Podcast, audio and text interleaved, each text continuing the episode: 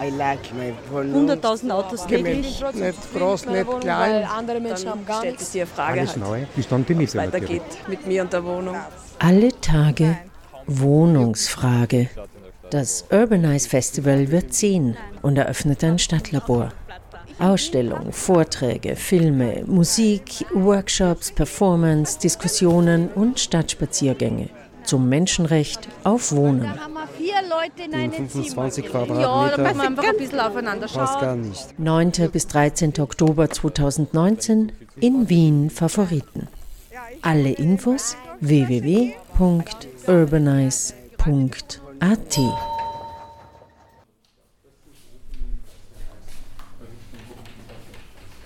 Was ihr da seht, also das ist das Gast, ehemalige Gasthaus Halper, das war am Verteilerkreis. Ein sehr bekanntes daneben war übrigens eine sehr große, bekannte Blumenhandlung, die es auch nicht mehr, mehr gibt. Die sind weggezogen. Der Halper hat irgendwann einmal eines Tages zugesperrt. Es war ein Riesenlokal mit einer wunderschönen alten, äh, alten Einrichtung. Wir haben das auch sukzessive fotografiert und teilweise uns auch gedacht, dass wir dort mal was machen könnten oder in den Leerstand reingehen können bis auf eines Tages dann plötzlich die Firma Braio da war, die das ganze Haus abgerissen hat. Obwohl es eigentlich ein wirklich ein schönes Haus war es ist nicht einsichtig, warum das, das Ganze weggekommen ist. Was ihr da noch seht, sind so die Reste, die wir beim Abriss, Abrisstag äh, gerettet haben und wir haben auch ein bisschen Abrissstaub mitgenommen. Da kann jeder dran riechen, damit man weiß, wie Immobilienspekulation riecht. Also immer ein bisschen modrig, ein bisschen faulig und völlig zerstörerisch, ohne irgendwelche Rücksichten darauf zu nehmen, dass das eigentlich auch ein Teil unserer Geschichte ist, die da völlig vernichtet wird. Ist da schon was gebaut worden? Da ist jetzt ein Wohnhaus auch ohne Erdgeschosszone, obwohl ganz äh, vis-à-vis -vis rundherum überall Wohnhäuser sind. Es gibt kaum Infrastruktur dort. Also die ganze Infrastruktur, die die Leerstände sozusagen, äh, die die ehemaligen Leerstände ausgefüllt haben, ist jetzt, wird fast fast immer und überall zugunsten von Wohnungen aufgegeben oder Garagen oder Lagerplätze. Also ganz selten kommen wieder Geschäfte rein, gerade in den Fußgängerzonen. Da passiert schon, dass, es, dass ein Leerstand aufmacht, zumacht, aufmacht, zumacht. Und da kommen selten Wohnungen hin. Also meistens, äh, ab und zu gibt es Airbnbs, die reinkommen. Oder du siehst auch Lagerstätten drinnen. Das ist dann ganz schön, wenn du wirklich in einer Fußgängerzone dann hinten so diese Lager, Lagerkartons siehst. Aber meistens sind es dann wirklich Objekte, in die sich Leute reintrauen, die dann aber ganz schnell wieder eingehen, weil einfach die Mieten zu hoch sind. Mhm. Weil die Mieten noch immer ein, ein, ein, Spekulationsobjekt sind und da einfach viel zu viel verlangt wird für das, was, was du da leisten könntest. Mhm. Und das drängt natürlich, also je weniger Infrastruktur du vor Ort hast, desto mehr drängt es die Leute zum Auto. Und das ist ja schön bequem, wenn du dann eine Garage im, im, im Haus hast und im Auto dann einkaufen fährst, dass du gegenüber der Milch oder dein Brot kaufst. Ja, die Erdgeschosszonen, die geschaffen werden, ja. neu beim Neubau, die sind halt immer nur großräumig. Da kommt ja. gleich ein Hofer rein oder Lidl oder sonst irgendwas. Also da wird schon auf Erdgeschosszonen geschaut, aber immer nur im großen Stil. Ne? Es ist Kleinteilig drüben, nicht. Ja, da drüben im, im neuen Sonnenviertel haben sie versucht, ein paar kleinere Erdgeschosszonen zu machen die gehen auch nicht. Also ich weiß, dass die Grünen versucht haben, da mal einen Raum zu mieten. Das war auch jenseits von dem, was man sich vorstellen kann. Also mhm. jetzt ist, glaube ich, also ein Arzt hat sich eingemietet da drüben und ein Geschirrgeschäft ist drüben. Ich weiß, dass der Fahrradhändler auch mal rübergehen wollte, weil es doch ein bisschen größer war. Also die, die, die Geschäfte sind schon nicht größer als der Raum, in dem wir jetzt stehen, aber sie sind trotzdem viel zu teuer. Also für die Leute, die, die ganz jung irgendwas gründen wollen. Es ist im neuen Teil vom Sonnenviertel ist es ein bisschen anders gemacht. Also die haben tatsächlich fixierte Mieten, die etwas günstiger sind und da können auch junge Unternehmer sich dann einmieten. Man sieht auch den Unterschied, also wenn ihr Lust oder Zeit habt, könnt ihr euch das anschauen, von dem Sonnenviertel Ost und vom Sonnenviertel West. Also da sieht man wirklich so ganz viele Fassaden, die, die, groß, äh, die groß leer sind. Und drüben im kleinen Teil gibt es eben auch kleinteilige Geschäfte. Und was du gesagt hast, ja, also da kommt da ein Riesenhofer hin, ein riesen Lidl hin. Mhm das natürlich schon auch. Mhm. Mhm. Aber es ist extrem schwierig, auch dieses Bewusstsein zu vermitteln, dass ja, ein Hofer ist keine Lebensinfrastruktur, ein Gasthaus ist es oder da zum Beispiel eine kleine Bäckerei ist es auch. Mhm. Also was wir in Favoriten schon sehen, dass vor allem die Migrantinnen der ersten oder zweiten Generation, also jetzt sehr viele Syrer wieder Geschäfte aufmachen und sehr risikofreudig sind und auch die, die Türken der zweiten Generation tatsächlich auch Geschäfte wieder aufmachen. Und das belebt schon und ist auch recht spannend. Also da, da, dadurch wird es recht abwechslungsreich mhm. auch. Das ist interessant. Gerne hätten, ist nicht, dass es nicht abgerissen wird oder dass es nicht, also von mir aus so, bitteschön, wenn wer Neues reingeht und das neu macht, kann es nichts dagegen machen, aber es ist überhaupt das Verständnis dafür ist nicht da, dass hier ein, ein, Teil unserer Geschichte verloren geht. Also würde zum Beispiel das Wien-Museum sagen, ich sammle die Schriften oder würden würden tatsächlich äh, Fotografen reingehen, es nochmal fotografieren, dann hätten wir einen Teil unserer Geschichte bewahrt. Und so wird sie einfach sozusagen nieder, nieder neutralisiert. Und das finde ich nicht gut. Also, dass, dass man einfach so tut, als wäre es nie da gewesen. Also ich denke, du musst das zumindest dokumentieren, um mal zu zeigen, dass es da war. Was zum Beispiel auch verloren geht, ist die Schriften. Also wir haben mittlerweile auch bei den Schriften, die, die, die man an Geschäften findet, sind nur mehr die standardisierten Microsoft-Schriften da. Und man darf nicht vergessen, also Wien hat eine sehr große Tradition auch mit der Erfindung von Schriften. Also was, was, ist, was ist eine Schrift, was ist eine, was ist eine Typografie? Das, das Wissen zum Beispiel geht nicht verloren, wenn man das nicht dokumentiert. Ich glaube, da fehlt auch ein bisschen die Denkweise, weil äh, 19. Jahrhundert, das betrachtet man noch als historisch. Ja. Anfang 20. Jahrhundert, das ist eigentlich ein Niemandsland, eine Grauzone. Also die, die Sachen von damals werden nicht als historisch gesehen. Ja, Aber wenn man da seine Kindheit verbracht hat und mittlerweile im 21. Jahrhundert angekommen ja. ist, äh, dann hat es eigentlich auch schon was Geschichtliches, weil die Welt hat sich ziemlich verändert seitdem. Ja, extrem. Ja. Und das ist ja das Spannende, das zu erkennen. Also wir haben ein paar Sachen in Favoriten, zum Beispiel, ich weiß nicht, ob ihr das jetzt, ihr werdet sogar noch sehen, also wenn es euch interessiert, am Anfang der Favoritenstraße ist das Klapperhaus. Also früher war die Favoritenstraße so das Zentrum des Textilverkaufes neben der Maria-Hilfer-Straße. Die Leute, die mit dem Südbahnhof gekommen sind, also ehemaligen Südbahnhof, sind eigentlich da gewandt einkaufen gegangen. Du hattest das Kleiderhaus Klapper und den Kleiderbauer, Kleiderbauer da und die Quelle am Keplerplatz. Mhm. Also das waren schon so Zentren, wo du hergefahren bist und durch die Favoriten sehr stark profitiert hat. Das Klapperhaus wird jetzt gerade abgerissen und das hat also ein Wunder, ja, das hat so eine wunderschöne 60er Jahre Fassade, wo ich total darum weine, dass das nicht aufbewahrt wird, nicht gescheit dokumentiert, nicht gescheit fotografiert wird oder dass man zumindest einen Teil von dem Haus irgendwie mitnimmt und ins Museum stellt, weil er halt einfach typisch ist für die 60er. Da ist man mit der Firmungsanzug genau, ja. gegangen beim Klapper. Ja. Oder wenn du, wenn du ein ganz besonderes Hemd braucht ja. hast oder ein Kleid, bist du zum Klapper gegangen. Und das haben andere Städte schon. Also wenn man zum Beispiel Rotterdam anschaut, die würden den Beikorf nie, nie abreißen. Also dieses Bewusstsein, dass auch eine Geschichte, die knapp noch in unserer Vergangenheit, in unserer erlebten Vergangenheit passiert ist, tatsächlich auch Geschichte ist, das ist nicht vorhanden, interessanterweise. Geht uns aber bei den Parks genauso. Also Parks und öffentliche Gärten werden permanent umgestaltet, ohne, ohne sie vorher zu historisieren. Was vielleicht noch spannend ist, was ihr sonst nicht sehen werdet, also da, das ist auf der anderen Seite der Favoritenstraße.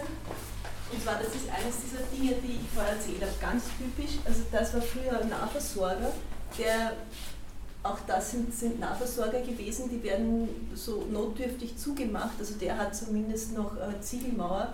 Da waren die, die Spekulanten so frech, dass sie sogar nur Styropor ins Fenster reingetan haben und diese Erdgeschosszonen sind sofort an Flüchtlinge vermietet worden.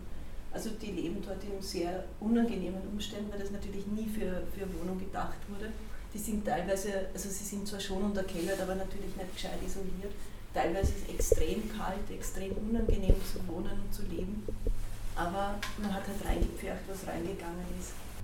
Und sonst sieht es dann halt so aus, wo großflächig der Leerstand aufschreit, dass er immer ein Leerstand ist das sieht man in der Favoritenstraße immer wieder, also das ploppt auf, es wird wieder, wird wieder zugesperrt, aufgesperrt, zugesperrt, auf, aufgesperrt.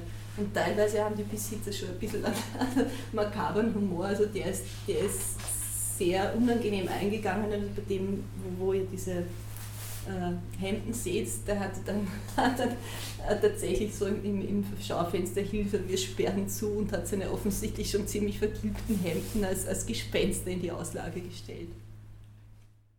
Also ich heiße Hanna Burkhardt ähm, und ich beschäftige mich mit Wohn- und Lebensräumen auf eine künstlerische Art, auch auf eine konzeptuelle Art.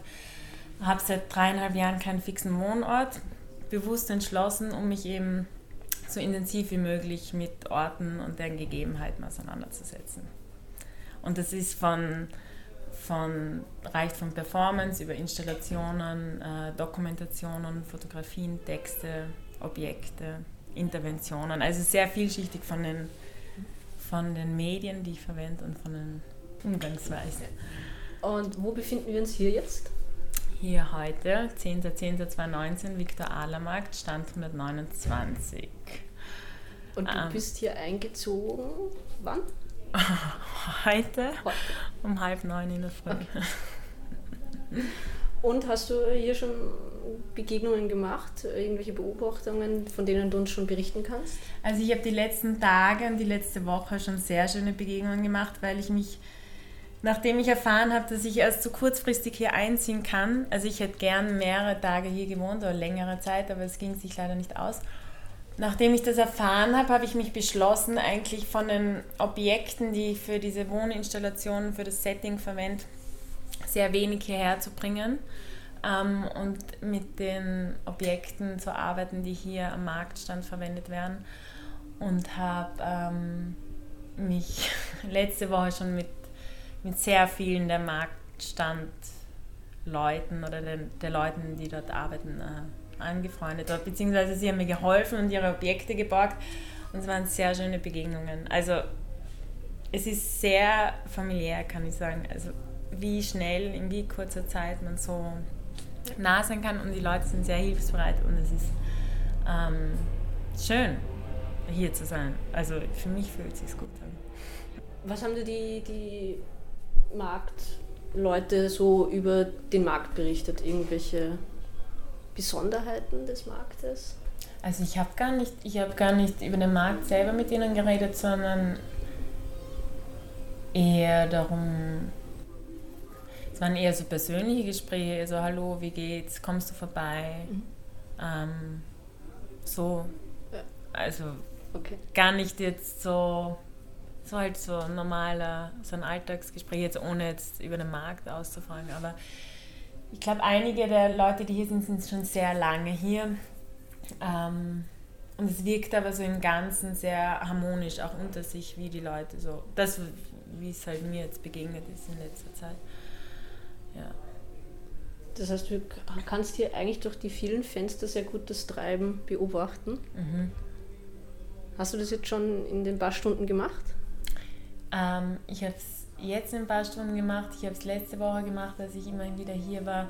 Und ich finde es eben total schön, irgendwie diesen geschützten Raum zu haben und trotzdem so dieses Leben da draußen so mitzubekommen und Leute, die vorbeigehen oder hinein wollen, auch hineinlassen zu dürfen oder wollen. Oder schön, wenn sie hineinkommen auch.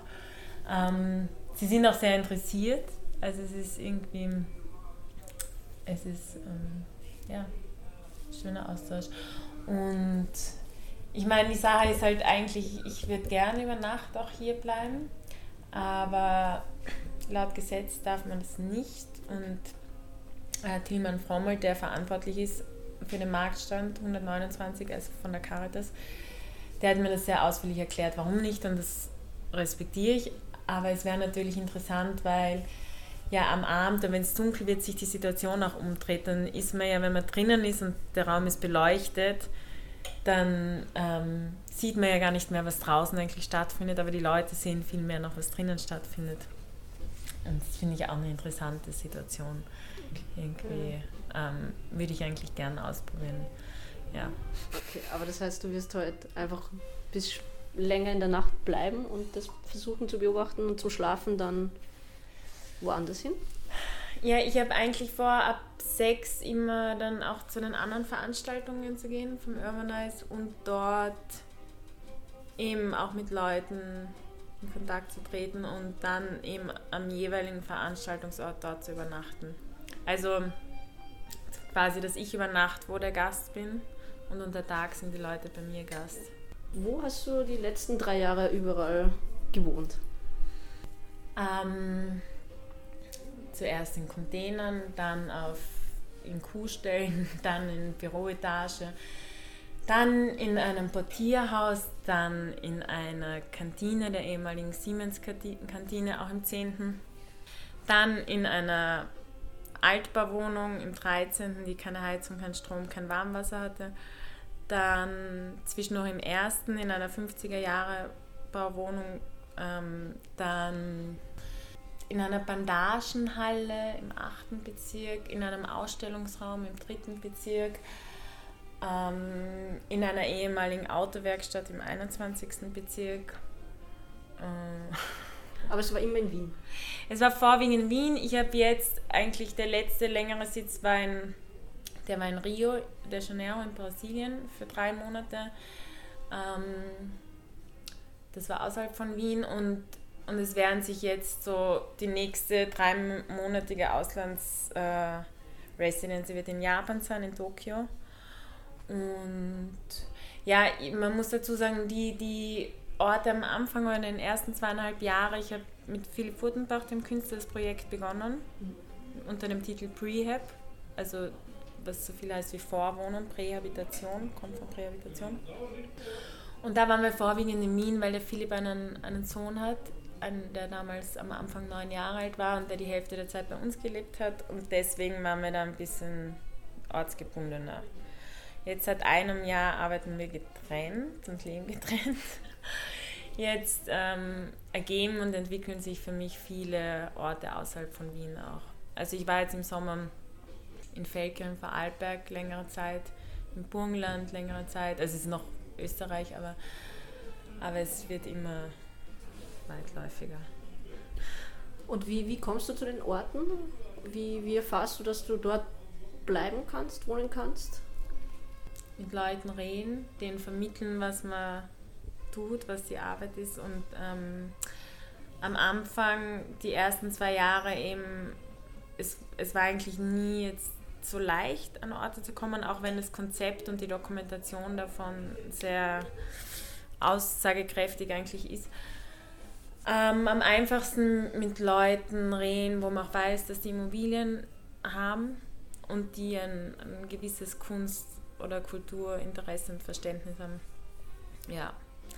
Und ja, das war eigentlich die ersten zwei Jahre, zweieinhalb Jahre so. Und es war immer das Ziel, fürs Wohnen bezahlt zu bekommen, weil es ja, es ist ja ähm, eine Auseinandersetzung mit einem Ort und es ist die intensivst mögliche Auseinandersetzung, die man machen kann, indem man sich entscheidet, Tag und Nacht an einem Ort zu verbringen.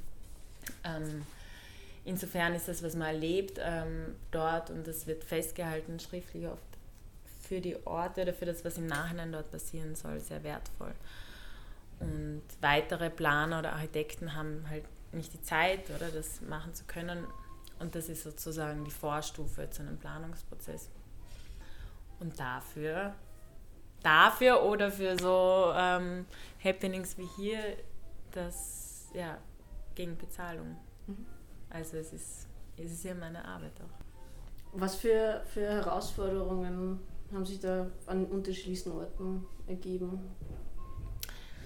Also physisch, dass die Orte, eben, wie gesagt, Kälte ist ein Punkt, den man sehr schnell spürt und die Beeinträchtigung davon merkt man. Also man kann es aushalten an kalten Orten. Also kalte Orte waren 10, 11 Grad Raumtemperatur. Aber es macht das Ganze ein bisschen ähm, naja, anstrengender ist das falsche Wort, aber ja, spürbar auf jeden Fall. Das ist ungemütlicher. Und ich weiß schon, oder wir, Philipp und ich, haben, haben Methoden gefunden, wie wir auch an den Orten, wie wir es auch an den Orten sehr gut äh, aushalten können oder uns auch dort sehr gern aufhalten möchten. Aber eben, wie gesagt, also Kälte ist ein Aspekt. Dann, ja, für mich die Größe, eine der größeren Herausforderungen war eigentlich so zu zweit oder zu dritt mit Kind ähm, permanent an einem Ort zu leben, der auch gleichzeitig Arbeitsort ist. Also so fast 24 Stunden an Orten zu verbringen, die dann eben oft auch keine Rückzugsmöglichkeiten haben. Also sehr große Hallen, aber ohne, ohne Räume, wo man die Tür zumachen kann. Ähm, und dieses ständige in der Arbeit, also sich beschäftigen mit dem Ort, also ständig in einem Arbeitsraum zu sein, da habe ich, das habe ich ein bisschen oft unterschätzt oder habe ich mich zu wenig distanziert zwischenzeitlich. Das würde ich im Nachhinein jetzt nicht mehr so intensiv betreiben, dass ich einfach 24 Stunden mit Partner, Arbeitspartner, Lebenspartner, Kind, Arbeit, Leben, wo ist die Pause, wo ist da der, der Rückzug, genau. Ähm, das war für mich eigentlich das, was, ich, was mich am meisten herausgefordert hat, weil ich davor einfach fünf Jahre allein gelebt habe und das für mich ganz neu war, diese Situation. Und dann eben auch noch an Orten, die so äh, andere Gegebenheiten halt haben als normale Wohnungen. Wie habt ihr euch die Orte eingerichtet? Habt ihr dann immer die Sachen alle mitgenommen oder was macht man da mit seinem ganzen Hab und Gut, was man so hat? Also wir haben begonnen, äh, das Projekt ohne ohne Mobiliar, um in einem 1 zu 1 Modell herauszufinden, was wir tatsächlich haben wollen. Also wie wir leben wollen, mit welchen Möbeln, mit welchen Dingen. Und haben dann eben eins zu eins dieses Mobiliar auch entwickelt, was uns immer begleitet hat an jenen der Orte. Und diese Objekte sind eigentlich ähm, äh, Möbel für den Boden, also wenn wir uns entschieden am Boden zu leben. Und es sind eben, es sind Bölster, es sind Tische, es, ähm, es sind Schlafteppiche. Äh, und gedacht ist diese Serie, die heißt Grund, Grund 1, 2 und 3 gibt es. Gedacht ist sie so, dass du sie halt beliebig auch stapeln kannst oder ausbreiten kannst, dass du je nach Raumgröße da sehr anpassungsfähig bist und flexibel. Und die ganzen Objekte basieren auf dem Maß 70 x 70 cm, das dann in der Vervielfachung, Vervielfachung 1,40 oder 2,10 Meter sich zum Schlafen gut eignet oder für Tischplatten. Und ist so gemacht, dass du es eigentlich gut stapeln und transportieren auch kannst. Und der dritte Aspekt, der uns sehr wichtig war bei diesen Objekten, ist, dass jedes Material ähm, einen konkreten Ort repräsentiert. Also dass wir die Orte kennen und die Leute kennen, die das Stück gefertigt haben und die Orte, wo das Material herkommt, um so einen, den größtmöglichsten, also den größtmöglichsten Bezug zu den Dingen zu haben. Was wiederum hilfreich ist, wenn man an Orten ist, die man noch nicht gut kennt und sich da sehr schnell einrichten mag, dass man Dinge bei sich hat, zu denen man einen Bezug hat und eine Verbindung. Ja, genau. Ist es oft schwierig gewesen, dann auch mit Leute dann in Kontakt zu kommen, um den Ort besser kennenzulernen? Also ich mag ja das voll gern eben auch die Leute, die zu einem Ort gehören und finde das eben in, ich finde es total interessant, welche Begegnungen man hat und und habe herausgefunden oder die Erfahrung gemacht, dass das sehr schnell geht. Oder ich kann es, vielleicht liegt es auch an mir, ich kenne das vom Reisen, ich bin da sehr offen und ich gehe gern auf die Leute zu und insofern entstehen eigentlich sehr schnell soziale Kontakte auch in der Umgebung. Ähm, ja, und es gibt oder gab eben auch immer so Einladungen zu Essen oder, oder sonstigen Veranstaltungen, wo immer die Leute auch aus der Nachbarschaft, wie halt Freunde, Interessierte, ähm, Familie, ganz gemischt gemischtes Publikum eigentlich äh, eingeladen war. Und das war eigentlich, das war immer eine schöne Mischung, so noch eher unbekannte Leute und sehr nahestehende Personen zusammenzubringen. Und wie weit plant man im Voraus? Also jetzt bei dir steht es dann als nächstes Tokio an. Ja, das, ja. Und weißt du schon, was danach passieren wird? Oder ist das jetzt einfach mal immer eins zum nächsten? Also, dass ich Tokio schon weiß, ist eine Ausnahme. Also, das ist so, aber das ist eine Residency vom BKA, wo man sich halt, wo ich mich letztes Jahr beworben habe, was funktioniert hat, das weiß man wirklich schon lange davor dann eigentlich. Das fast für mich ja schon zu lang, weil ich eigentlich ungern mehr bin, der so langfristig plant. Also, es gab Situationen, ähm, mit Philipp auch zusammen noch während Prehab, wo wir drei Tage bevor wir ausziehen mussten, nicht wussten, wo wir als nächstes hinkommen und mit diesen Situationen konnten wir eigentlich sehr gut umgehen, weil da von beiden Seiten irgendwie großes Vertrauen da ist, dass irgendwas bestimmt kommt. ähm, Und so ist es bei mir eigentlich auch. Ich lebe eigentlich am liebsten wirklich so von einem Tag in den nächsten, ohne weit zu planen. Äh, insofern, wenn das hier zu Ende ist, am Samstag, Sonntag, hätte ich gern eine Wohnmöglichkeit für zwei Monate in Wien, bis ich eben so Mitte Dezember dann nach Japan reise. Ich würde gerne mit dem Zug hinfahren. Also bis Mitte Dezember wäre gut, etwas zu haben. Kann sich jeder melden, der etwas für mich hat. Sind genau. das eigentlich immer Sachen, wo du dann alleine wohnen willst oder war auch schon, wo du dann in, zu irgendwelchen Leuten dazugezogen bist, in irgendwelche verschiedenen Wohnkonstellationen gelebt hast? Mhm. Ähm, also es war vorwiegend so, dass ich ähm, also damals mit Philipp und seinem Sohn zusammen gewohnt habe, anschließend jetzt entweder entweder alleine einen Ort bespiele oder aber, was ich schon gemacht habe im Sommer vorwiegend auch, dass ich äh, Leute besucht habe, die Orte besitzen und äh, dass ich dann bei ihnen gewohnt habe, um eigentlich gemeinsam vor Ort etwas, etwas eine ortsbezogene Arbeit zu schaffen.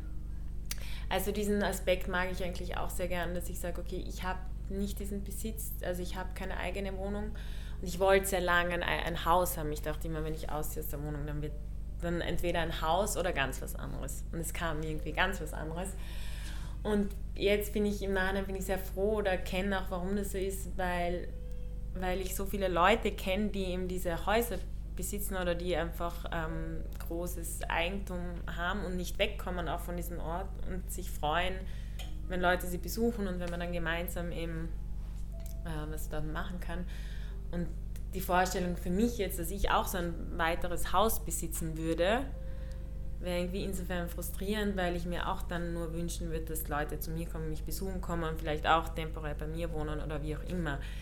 Ähm, insofern bin ich ganz zufrieden, bin ich sehr zufrieden in der Rolle, dass ich zurzeit einfach diese verschiedenen Leute und Orte besuchen darf und zwischenzeitlich so eigene Settings und leerstehende Orte bespiele. Ja. Und gibt es nach jedem Ort oder währenddessen immer schon ähm, Dokumentationen oder eben Ausstellungen oder ist das, weißt du schon vorher, was du, du machst oder ist es dann, entsteht das im Laufe dessen, dass du sagst, du arbeitest jetzt mit einem gewissen Medium, um diesen Ort so zu dokumentieren? Ich weiß eigentlich nicht konkret, was ich dort mache oder was stattfinden wird. Das passiert intuitiv. Aber von der Dokumentation her hat sich das, also die Fotografie ist ein Medium, was immer, was ich sehr gern mache. Ich fotografiere sehr gern. Ähm, das passiert immer. Fotografie, schreiben, schreibe und ähm, ja, das sind so Handlungen, die, die vor sich gehen und vielleicht eben das Objekt oder Dinge entstehen, aber, aber was dann konkreter Ablauf ist, ob es eine Ausstellung gibt, ob es eine Einladung gibt, ob weiß nicht, was passiert, das entscheidet sich spontan, entscheide ich spontan, entscheiden wir spontan. 100.000 Autos täglich. Nicht groß, nicht klein. Andere Menschen haben gar stellt nichts. die Frage Alles halt, neu. Wie stand die was weitergeht mit mir und der Wohnung. Alle Tage Wohnungsfrage. Das Urbanize Festival wird ziehen und eröffnet ein Stadtlabor. Ausstellung, Vorträge, Filme, Musik, Workshops, Performance, Diskussionen und Stadtspaziergänge zum Menschenrecht auf Wohnen. Da haben wir vier Leute in einem 25 Zimmer. Quadratmeter. Ja, da müssen wir einfach ein bisschen aufeinander Passt schauen. gar nicht. 9. bis 13. Oktober 2019 in Wien Favoriten. Alle Infos www.urbanize.at